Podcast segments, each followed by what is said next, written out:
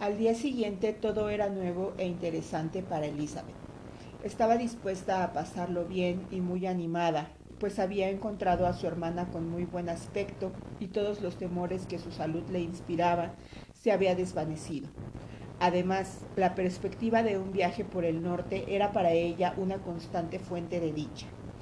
Cuando dejaron el camino real para entrar en el sendero de Hunsford, los ojos de todos buscaban la casa del párroco, y a cada revuelta creían que iban a divisarla.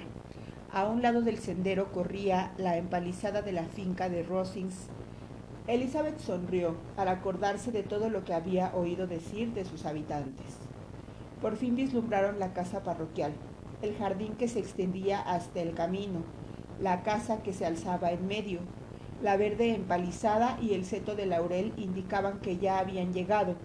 Collins y Charlotte aparecieron en la puerta y el carruaje se detuvo ante una pequeña entrada que conducía a la casa a través de un caminito de gravilla, entre saludos y sonrisas generales. En un momento se bajaron todos del landó alegrándose mutuamente al verse.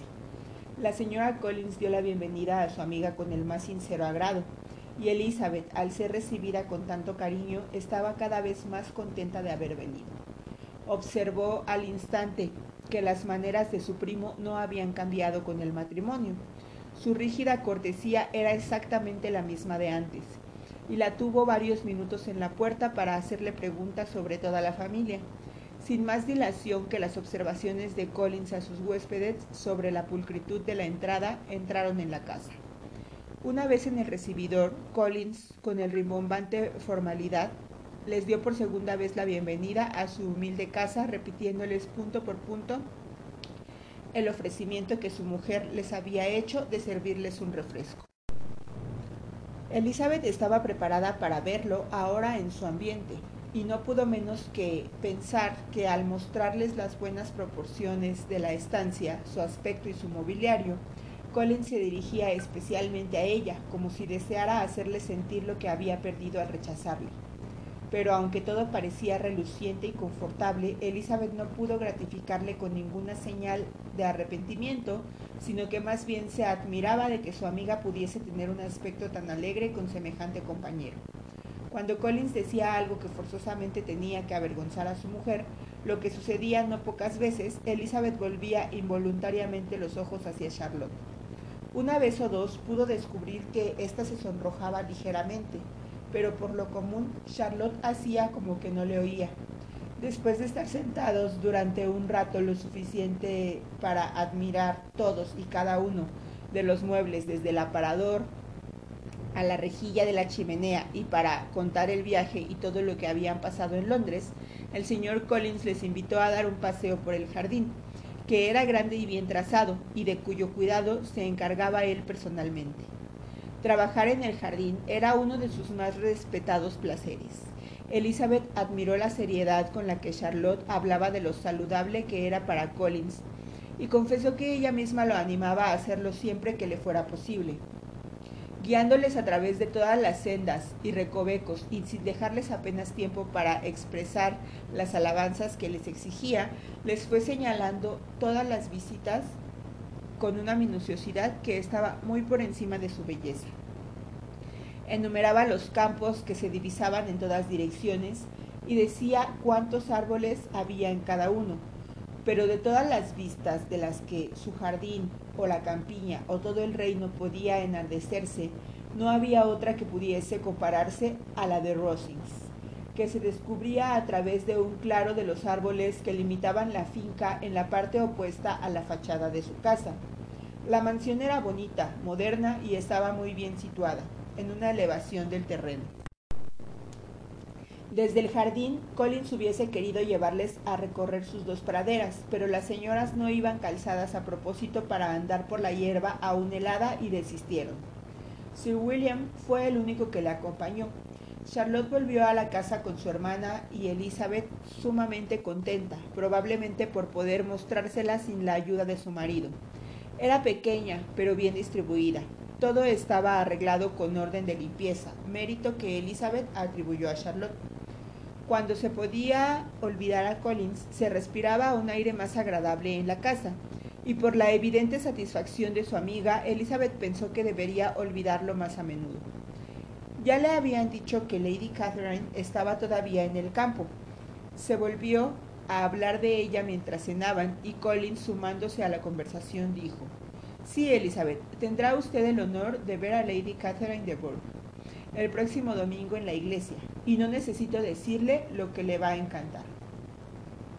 Es toda afabilidad y condescendencia, y no dudo que la honrará dirigiéndole la palabra en cuanto termine el oficio religioso. Casi no dudo tampoco de que usted y mi cuñada María serán incluidas en todas las invitaciones con que nos honre durante la estancia de ustedes aquí. Su actitud para con mi querida Charlotte es amabilísima. Comemos en Rosings dos veces a la semana y nunca consiente que volvamos a pie. Siempre pide su carruaje para que nos lleve, mejor dicho, uno de sus carruajes porque tiene varios. Lady Catherine es realmente una señora muy respetable y afectuosa, añadió Charlotte, y una vecina muy atenta. Muy cierto, querida, es exactamente lo que yo digo. Es una mujer a la que nunca se puede considerar con bastante deferencia. Durante la velada se habló casi constantemente de Herefordshire y se repitió lo que ya se había dicho por escrito. Al retirarse, Elizabeth, en la sociedad de su aposento, Meditó sobre el bienestar de Charlotte y sobre su habilidad y discreción en sacar partido y sobrellevar a su esposo, reconociendo que lo hacía muy bien. Pensó también en cómo transcurría su visita, a qué se dedicarían en las fastidiosas interrupciones de Collins y en lo que se iba a divertir tratando con la familia de Rosings. Su viva imaginación lo planeó todo enseguida. Al día siguiente, a eso de las doce, estaba en su cuarto preparándose para salir a dar un paseo cuando oyó abajo un repentino ruido que pareció que sembraba la confusión en toda la casa. Escuchó un momento y advirtió que alguien subía la escalera apresuradamente y la llamaba a voces. Abrió la puerta y en el corredor se encontró con María, agitadísima y sin aliento, que exclamó Oh, Elizabeth querida, date prisa, baja al comedor y verás. No puedo decirte lo que es. Corre, ven enseguida. En vano preguntó Elizabeth lo que pasaba. María no quiso decirle más. Ambas acudieron al comedor cuyas ventanas daban al camino para ver la maravilla. Esta consistía sencillamente en dos señoras que estaban paradas en la puerta del jardín, en un faetón bajo. ¿Y eso es todo? exclamó Elizabeth. Esperaba por lo menos que los puercos hubiesen invadido el jardín, y no veo más que a Lady Catherine y a su hija.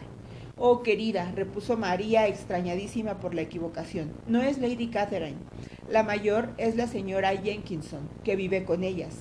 La otra es la señorita de Burgh. Mírala bien, es una criaturita. ¿Quién habría creído que tan pequeña y tan delgada? Es una grosería tener a Charlotte en la puerta con el viento que hace. ¿Por qué no entra esa señorita? Charlotte dice que casi nunca lo hace. Sería el mayor de los favores que la señorita de Burgh entrase en la casa. Me gusta su aspecto, dijo Elizabeth, pensando en otras cosas.